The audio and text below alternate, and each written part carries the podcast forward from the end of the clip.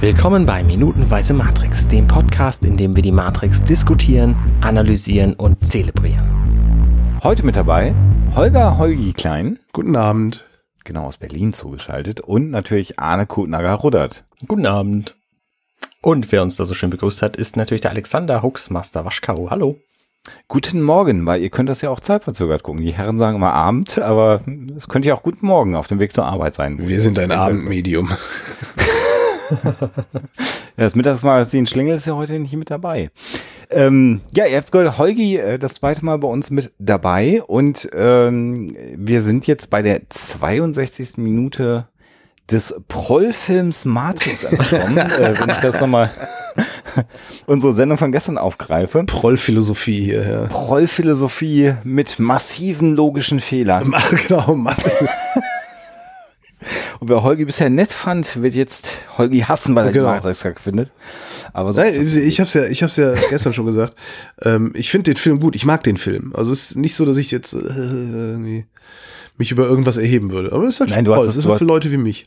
Du hast es, ja, du hast es ja sehr schön ausgeführt, äh, warum äh, äh, du zu dieser Aussage gekommen bist.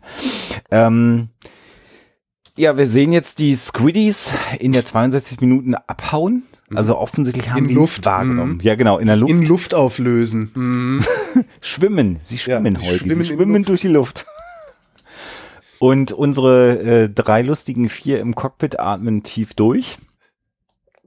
Und äh, was wir dann sehen, ist etwas, was wir nicht so oft bisher zumindest in der Matrix gesehen haben, nämlich so einen harten Cut, also so ein Fade to Black. Schwarzblende? Mhm. Ja. Ist eigentlich ein untypisches Stilmittel bisher gewesen in der Matrix. Also wir haben ja sehr fließende Szenenübergänge gehabt, also die wirklich schon fast künstlerisch waren, wie äh, hier die, die Sequenz in dieser äh, Industrial Diskothek, wo mhm. dann das Piepsen des Weckers in den Beat der Musik übergeht. Mhm. Also sehr viel und sehr durchdachte Szenenwechsel und hier einfach so ein ganz harter Cut, eigentlich ungewöhnlich für den Film. Fällt mir zumindest jetzt hier nochmal auf. Hat es, hat es diese Sentinel-Szene an dieser Stelle im Film, ich habe den jetzt nicht mehr komplett im Kopf, hat es diese Sentinel-Szene an dieser Stelle im Film unbedingt gebraucht? Ähm, weil kann ja durchaus sein, dass die Szene hinterher erst reingeschnitten worden ist, dass sie, dass sie eigentlich gar nicht bis, gar nicht für die, für die Stelle geplant war. Und dann kommst du da halt nur mit einer Schwarzblende wieder raus.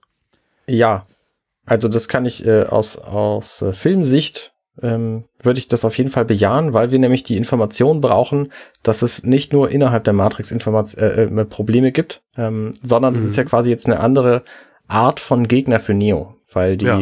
ähm, also in der Matrix, das haben wir geklärt, das sind die Agenten, da gab es ja die Szene mit dem roten Kleid und so. Mhm. Und jetzt außerhalb der Matrix gibt's halt auch diese Gegner. Und okay. ähm, weil wir wissen, der kann nur an einer an einem Ort zur Zeit sein, äh, kann er halt nicht beide bekämpfen und wir wissen, es ist also möglicherweise schwierig für ihn. Okay.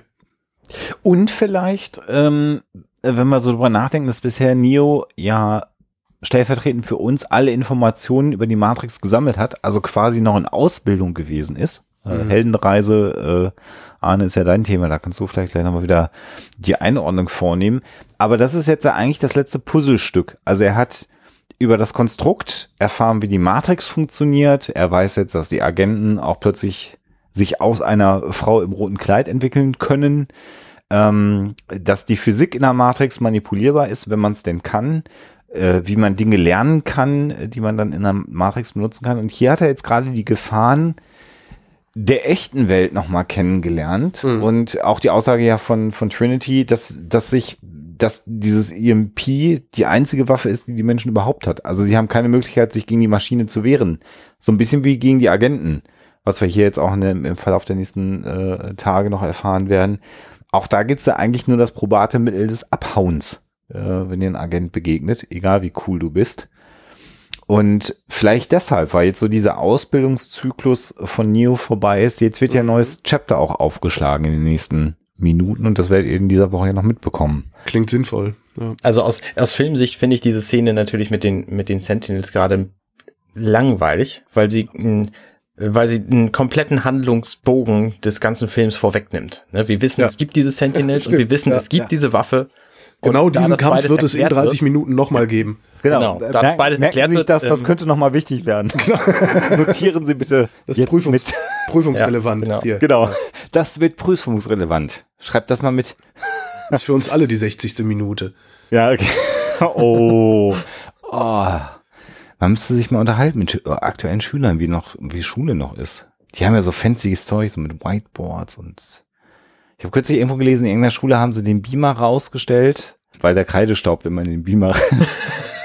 du denkst, in ihrem Beamer, warum schreibt ihr mit Kreide? Aber okay. Tja. Ähm, so, also wir haben den harten Cut. Der harte Cut ist übrigens sehr weich. Ja, also es ist aber schon un ungewöhnlich. Also Fade to Black in, in, in der Matrix. Ich muss mal darauf achten, wenn wir die nächsten Minuten durchsprechen, ich mache mir mal eine Notiz hier in meinen Schreibtisch, In, äh, ob das normal vorkommt. Ich glaube, wir hatten es bei der Szene, wo, ähm, wo Neo aus dem Wasser äh, hochgezogen wurde von der Nebukadnezar. Da bin ich mir aber gerade nicht mehr sicher. In, äh, wo der Greifarm kommt, ihn da aus, dem, aus der Kloake hochzieht? Ja, genau. Genau. Das kann sein. Da, da magst du recht haben. Liebe Zuhörer, verifiziert das doch nochmal und kommentiert runter, ob ich jetzt gerade Mist erzählt habe oder Arne Mist erzählt hat. Und wir freuen uns dann, wenn wir das lesen, eure Kommentare. Außerdem freuen wir uns, wenn ihr kommentiert äh, unter den Episoden sowieso. Und jetzt äh, beginnt, wie ich finde, äh, heute übrigens eine sehr, sehr schöne Sequenz innerhalb der Matrix. Ähm, Wir haben äh, übrigens, äh, pardon, ich muss hingearbeitet unterbrechen. Äh, wir haben Ja. ein Real-Life-Feedback. Äh, ich habe mir das gerade angeguckt und der Cut ist tatsächlich extrem viel kürzer. Wir haben zwar auch ein pures Schwarz-Frame zwischendurch, aber es ist nicht so lang wie hier. Ist nicht so gezogen, ne? Nee. Guck mal. Siehst du? Was hast du dir jetzt gerade nebenbei schnell angeguckt? Ja, sicher. Du weißt auswendig, wo. Na, okay. Wir besprechen den Film minutenweise, Holgi. Ja, aber das vergisst man doch dann hinterher alles wieder, dachte ich. Ja, ich habe mich auf Jedenfalls. zehn Minuten verschätzt, aber ich bin Okay. auch Ko kommen wir doch mal zu diesem Typen, der da sitzt mit der Glatze, der Verräter-Charakter. Cypher. Cypher, genau. der Böse. Krasse, krasse Fehlbesetzung. Ähm, Okay. Also der ist, ich, das ist, äh, ich, nee, anders, ich muss es anders sagen. Der ist eine so plakative Besetzung und der hat eine so plakative Texte, spricht er und führt sich so plakativ auf. Der ist vom, von der ersten Sekunde an weißt du, ja, okay, das ist der Verräter. Das, das ist so, ja. Ich finde den Ist- furchtbar. Ich hasse den. und Das ist aber Absicht. Und zwar, nee, eben nicht. Das, das, das, das meine ich eben nicht. Also nicht, ich hasse den, also das, der ist so gut besetzt, ich hasse den, weil er so super besetzt ist. Nee. Also ich, ich gehe nicht auf den Bösewicht dra drauf, sondern ich hasse, ich hasse den, weil der so billig ist. Also, verstehst du, was ich meine? Nicht die Wirkung des Ja, ja, okay. Schauspiels und der Mhm. Figur, sondern wie sie ihn da inszeniert haben und wie und alles, das finde ich total billig und das nervt mich. Also dafür, ich hasse die Stellen im Film, wo der vorkommt. Ich finde die schlecht. Ich weiß, was du meinst, äh, Holgi. Und äh, wenn man, wenn man sich das dann so, äh, äh, sich viel Making-ofs und solche Geschichten anschaut, Mhm. habe ich manchmal den Eindruck, dass gerade amerikanische Filme, die, die für, für das äh, klassische amerikanische Publikum auch gedreht sind, also Blockbuster, Ja. So massiv runtergedummt werden müssen, damit sie erfolgreich sind. Also, dass man, entweder traut man dem eigenen Publikum das nicht zu, oder die verstehen es wirklich nicht. Ähm, weil ich, ich, ich stimme dir zu, dass Amerik also in meiner Wahrnehmung sind amerikanische Filme immer drei äh, Punkte dümmer gemacht, Mhm. Als sie eigentlich als sie eigentlich sein müssten, müssten. Ja. ja. Da muss ich aber gerade mal gegen. Sein. dieser Bösewicht hier, der ist ja tatsächlich in all seinen Facetten böse. Ne, der will unserem Helden das Mädchen ausspannen. Der hat einen Ja. Schnurrbart, der redet nur Stuss und behauptet, er könnte den Code lesen, der da vor ihm zu sehen ist. Und er ist einfach der Judas in dieser Geschichte. So und die meisten Menschen finden Judas doof. Ich mag ihn zwar, aber das hat einen anderen Grund. Du hast auch Theologie studiert. Ja, genau. Was aber witzig ist an diesem, an diesem Film, der ist ja 99 erschienen und da waren schon ganz andere Bösewichte im Kino zu sehen. Ich nenne nur ein Beispiel aus einem ähnlich Hollywood-blockbusterigen Film, The Rock von 1996, Hab ich nicht wo es, wo es nämlich quasi keinen Bösen gibt. Weil der Bösewicht in ja. diesem Film, der will nämlich einfach nur, ähm, dass den Soldaten, ähm, also dass den Nachfahren von den gestorbenen Soldaten für dieses eine Militärunglück, dass denen irgendwie ähm, eine Entschädigung dafür gegeben wird, dass ihre, ihre Familienmitglieder gestorben sind. Das ist seine Motivation. Dafür droht er irgendwie ganz viel an, aber im Grunde will er auch nichts Böses. So. Und dann geht halt äh, Sean Connery hin und macht ihn irgendwie trotzdem platt. Aber dieser Film Aber es- hat halt einen sehr, sehr vielschichtigen Bösen und das ist halt Cypher überhaupt nicht. Und, aber ist Der dann ist nicht, völlig ist, platt. Aber ist dann The Rock nicht ein Film, wo dann die Leute sagen, das ist mal ein intelligenter Actionfilm? Einfach nur, weil es einen dreidimensionalen Gegenspieler gibt in so einem Film, wo dann Leute sofort sagen, oh, das war jetzt aber echt, der, der war auch ein bisschen mit Anspruch, das war nicht nur Action. Also ist das nicht so, weil The Rock ist eine super Geschichte und ich weiß, was du meinst, die Motivation des, des in Anführungsstrichen Bösewichts im Film ist halt nachvollziehbar, aber für mich ist eigentlich der Anspruch, dass die Motivation immer nachvollziehbar sein muss, weil sonst hast du einen scheiß Bösewicht. Ja, aber du kannst ihn doch, du, man kann ihn doch auch ein bisschen anders erzählen. Also Cypher, Cypher ist halt wieder so, der ist halt für, ne, ist halt für die Prolls, ne, ist halt Philosophie für Prolls. Hey, guck mal, der ist böse. Und falls du es noch nicht gemerkt hast, sage ich dir, er ist böse und du kannst erkennen, dass er böse ist. Und zwar kannst du daran erkennen, dass er böse ist. Und falls du es noch nicht erkannt hast, wird er dir jetzt noch sagen, dass er böse ist. Ja. Das kann man auch ein bisschen feinfühliger machen. Zieh mal, äh, ja, ist, also, ist, weißt du so, der hätte, drauf, doch, der hätte, sehr hätte doch auch gut Neos Freund sein können. Ja? Mhm. Und dann gibt's irgendwo noch mal einen Konflikt im Konflikt, an dem Cypher bricht und Ja. dann erst zum Verräter wird. Ja.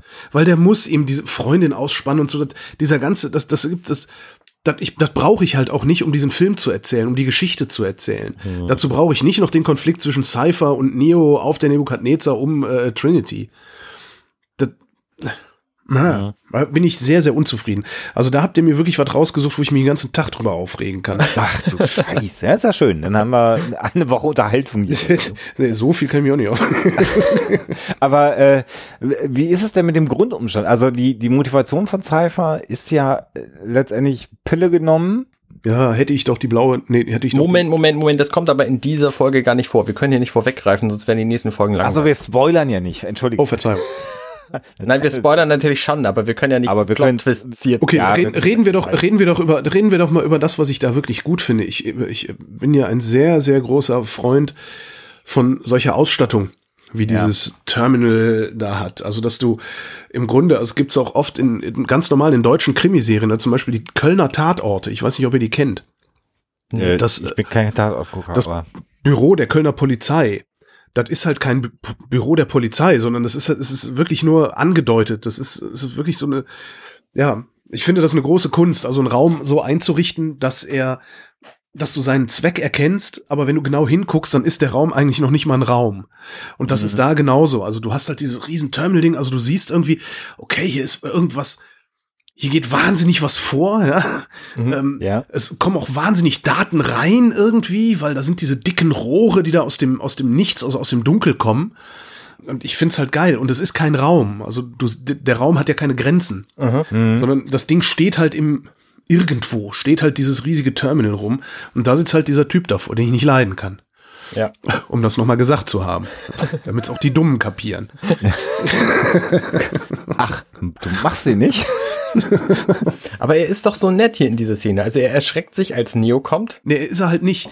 Sweet Lady Jesus. So redet doch keiner, der nicht ein Arschloch ist.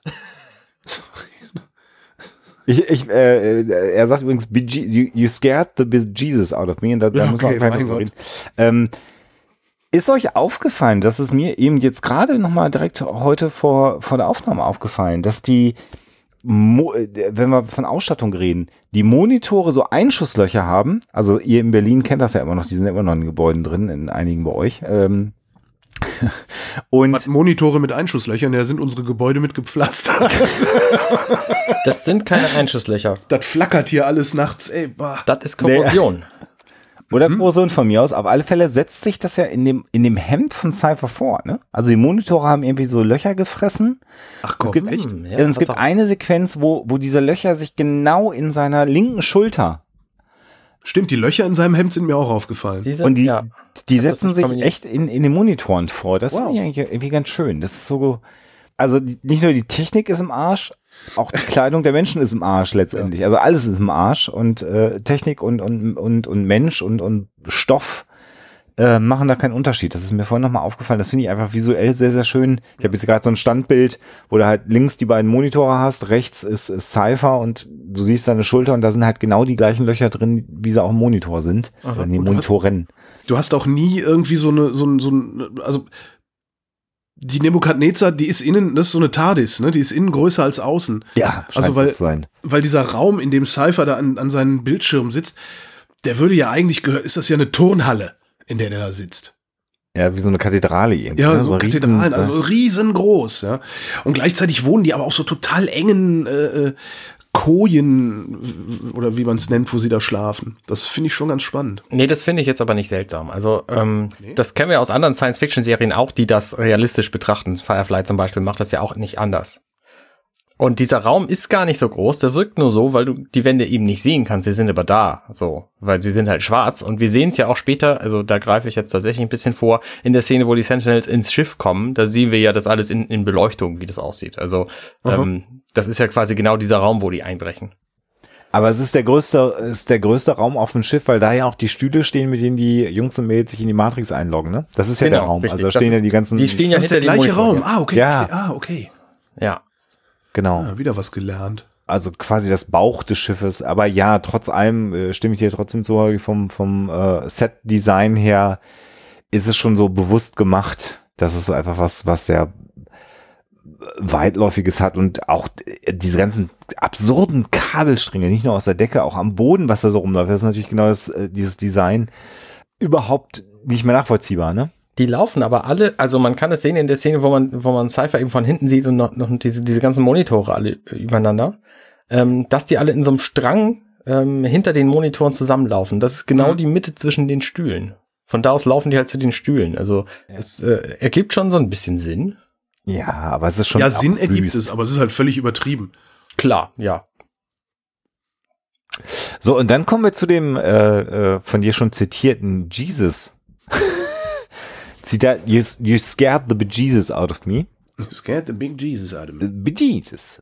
Und da ist ja, also äh, wir, wir sind ja hier schon seit äh, Wochen und Monaten äh, darüber natürlich am Philosophieren, dass Neo als The One, der Auserwählte, Jesus, ja, der Auferstandene dann ja auch äh, viel später in den Matrix-Filmen, also diese Analogie zum Erlöser ist natürlich da und das ist, also ich finde, das, das passt da ins Konzept rein, dass er halt tatsächlich den Begriff Bejesus benutzt, um wieder, Sagt er nicht Big Jesus? nee, Nee. Be Jesus? hm, das ist ein umgangssprachlicher Ausdruck, den es tatsächlich gibt, ist dieser aber berühmte- eher selten.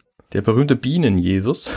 Das ist der B Mit Jesus. einem E, mit einem so, E. ein, so ein Ersatz-Jesus, ein Zweit-Jesus, barmer Ersatz-Jesus.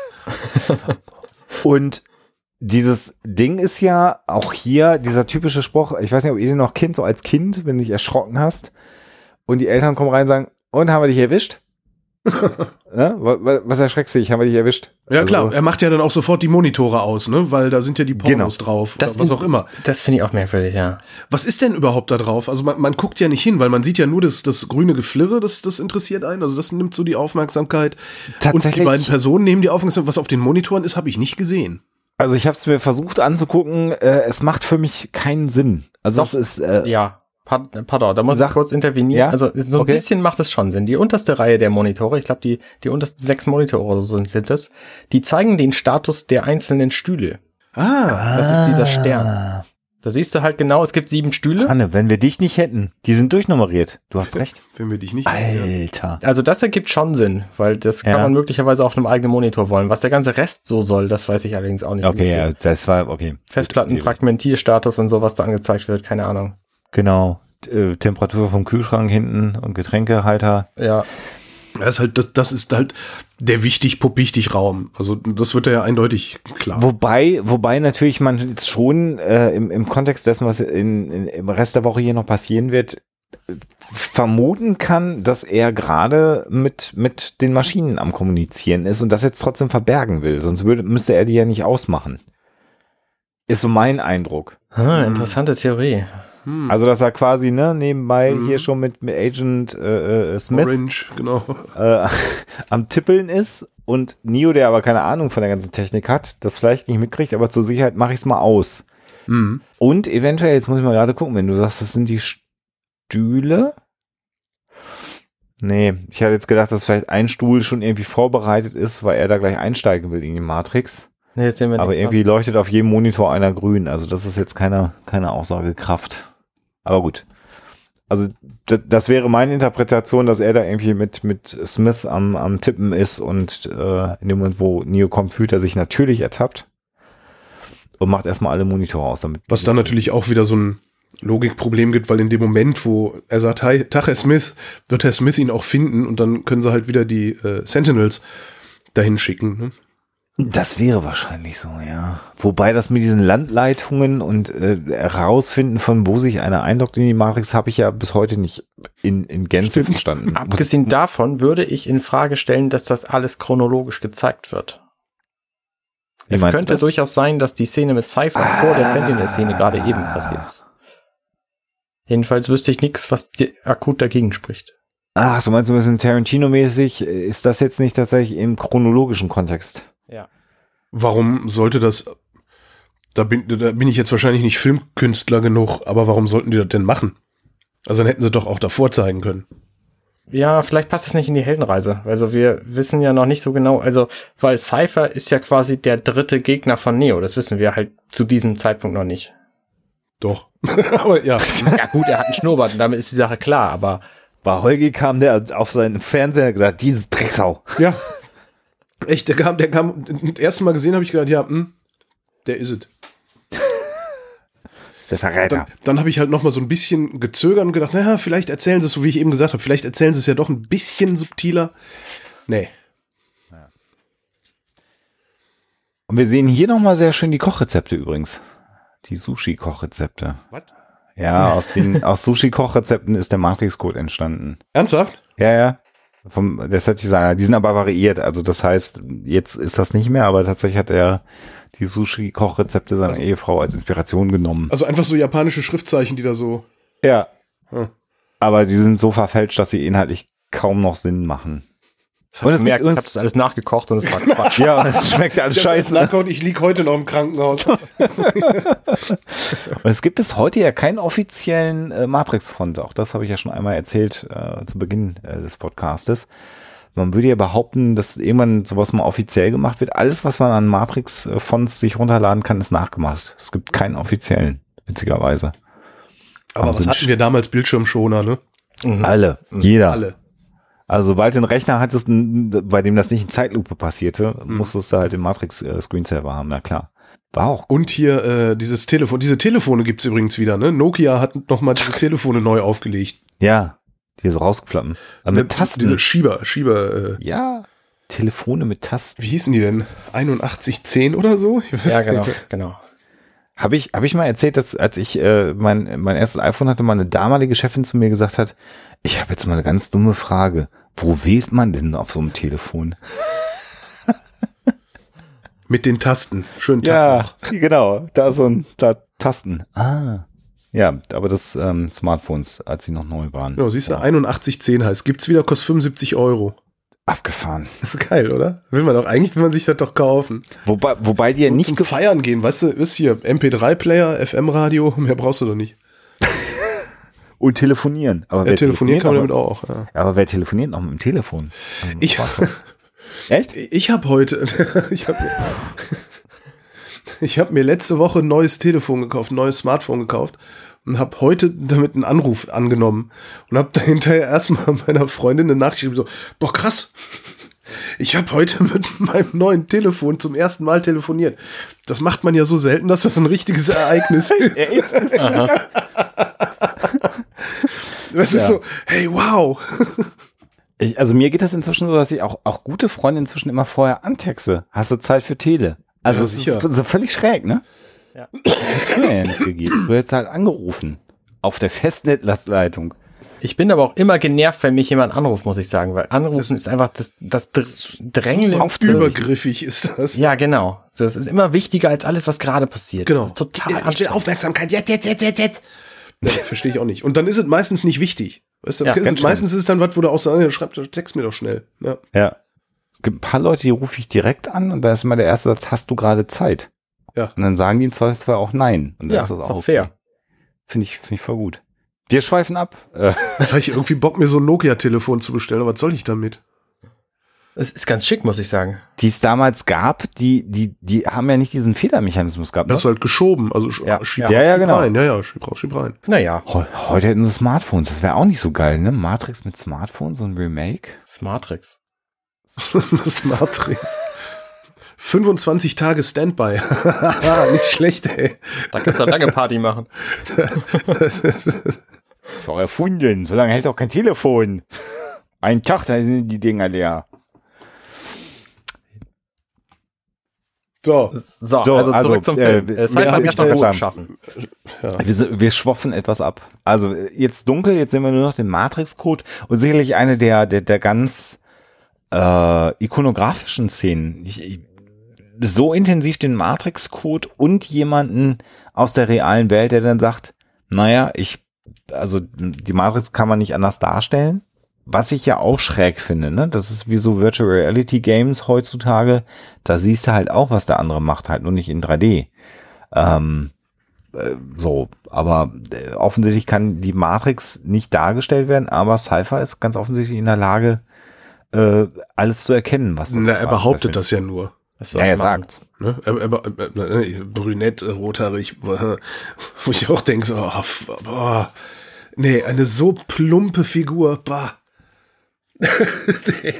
Also was man ihm zugute halten muss, was, was so ein bisschen Wahrheit ähm, dieser Aussage vom äh, Hintergrund vermuten lässt, ist, dass er ja tatsächlich sich einfach diesen Code anguckt, während er da vor dem ja, Mhm. Rechner sitzt.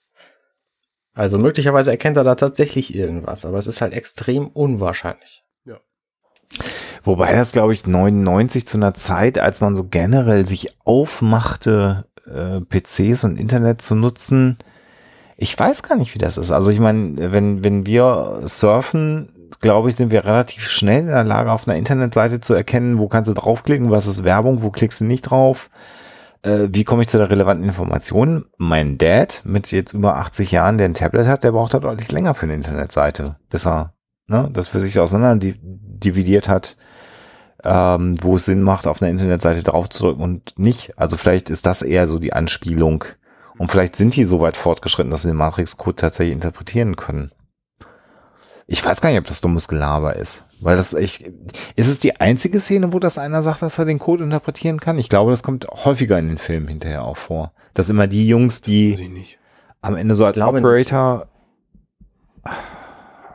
Also was mich halt so ein bisschen stört ist, seine logische Erklärung, die er in dem Film bietet, ist ja, dass die ähm, Grafikemulatoren alle für das Konstrukt arbeiten, Ja.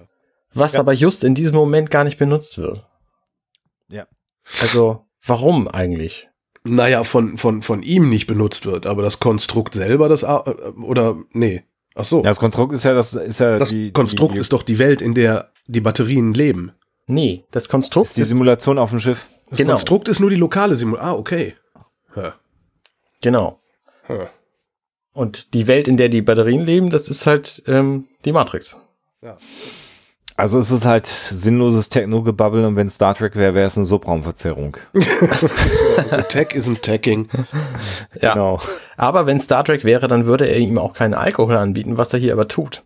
Ja. Genau. Wo hat er den gebrannt? Das erklärt er uns äh, morgen, Ach, wo der das Alkohol herkommt. ja, ja, ja, ja. äh, super Cliffhanger jetzt, ne? Oder? Wenn ihr jetzt, wenn jetzt nicht Arne wieder sagt, ich habe aber noch eine Sache, die ich unbedingt erzählen muss, würde das gut funktionieren mit dem Cliffhanger. Alles gut. Alles gut. Ja, dann würde ich sagen, äh, wer erfahren möchte, wo Cypher den Schnaps her hat, den er Neo anbietet, der lädt morgen auch wieder minutenweise Matrix runter. Macht's gut. Bis Tschüss. morgen. Hey, ich bin Arne und das war Minutenweise Matrix. Wenn euch dieser Podcast gefällt, dann unterstützt mich doch ein wenig. Ich schneide, produziere und hoste diesen und weitere Podcasts wie auch andere Projekte im Netz. Informationen, wie ihr mich unterstützen könnt, findet ihr auf compendion.net.